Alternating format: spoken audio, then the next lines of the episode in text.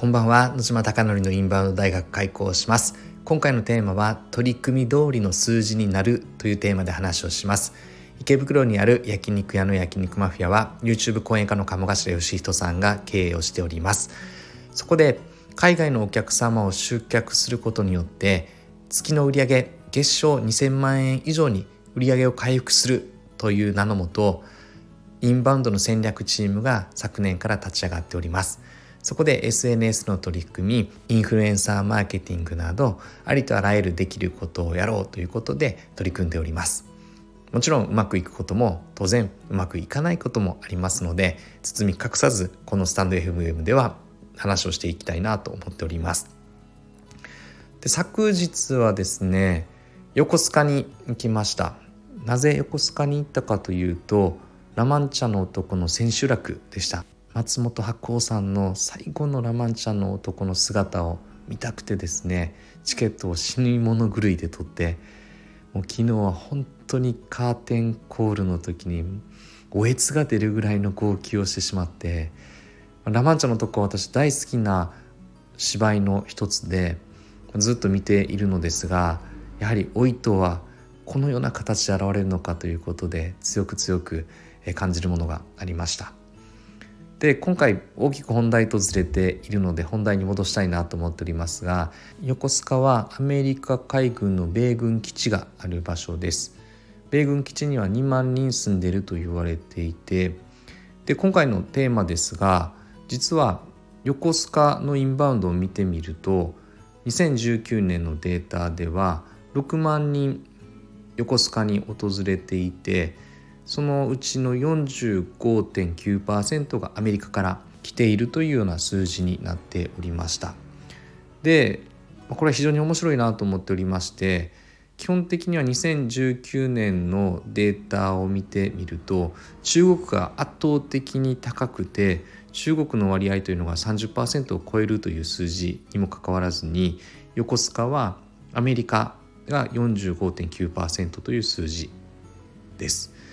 でこれはまあなぜなのかという話なのですが横須賀市の発表では今までは英語圏のインバウンド対策に力を入れてて特にアメリカアメリカに向けたものが中心だったそうです。つまり取り組みを強化していてつまりアメリカを集客しようという取り組みをしていてそれが成果となるという当たり前の話ですがここで大事なポイントはやはりどの国をターゲットにするかっていうことを決めないとやはり集客しづらいという話です。結構インバウンドってやってみてですね本当にですねどの国を狙うのかということを、まあ、全部取り組みたいなのは当たり前ですよね。中国も、うん、香港も台湾も韓国もアメリカもヨーロッパも全部取り組みたいっていうのはもう当然の話なんですが当然ただそうすると取り組みの仕方が変わってきたりとか取り組む流れが変わってくるのでやはり明確にどの国をまずは取っていきたいのかっていうことを決めることが大事だなというのを改めてですね横須賀市のデータを見ても感じました。でおそらくこれはですね私のある意味仮説なのですがアメリカに向けたものを中心で取り組んできたっていうのはありながらも2万人住んでいるのでその家族が来たりとかそういったこともあるんじゃないかなって気は私自身はしております。なんであまりまあ大きな数字ではないですもんね6万人年間6万人の中での実際45.9%な3万人も満たない数字なのでそう考えるとまあ明確に分母が大きくないのでこれだけ見て良かったのか悪かったのかっていうのはちょっと決めきれないかなと思っております。ただ横須賀というのは非常に面白い場所で異文化が染みついていて普通にスタバで昨日仕事してましたがアメリカの米軍の方々も利用されてて軍服って言ったらいいですかね迷彩服着ていて4人ぐらいがバッと入ってきたりとか日常の中で普通にアメリカ兵がいるのを姿として見ます。なんでやっぱり異文化が入るって素敵ですよね。なので改めて今日のテーマに戻っていきたいなと思っておりますが今日は本当に取り留めもない話をして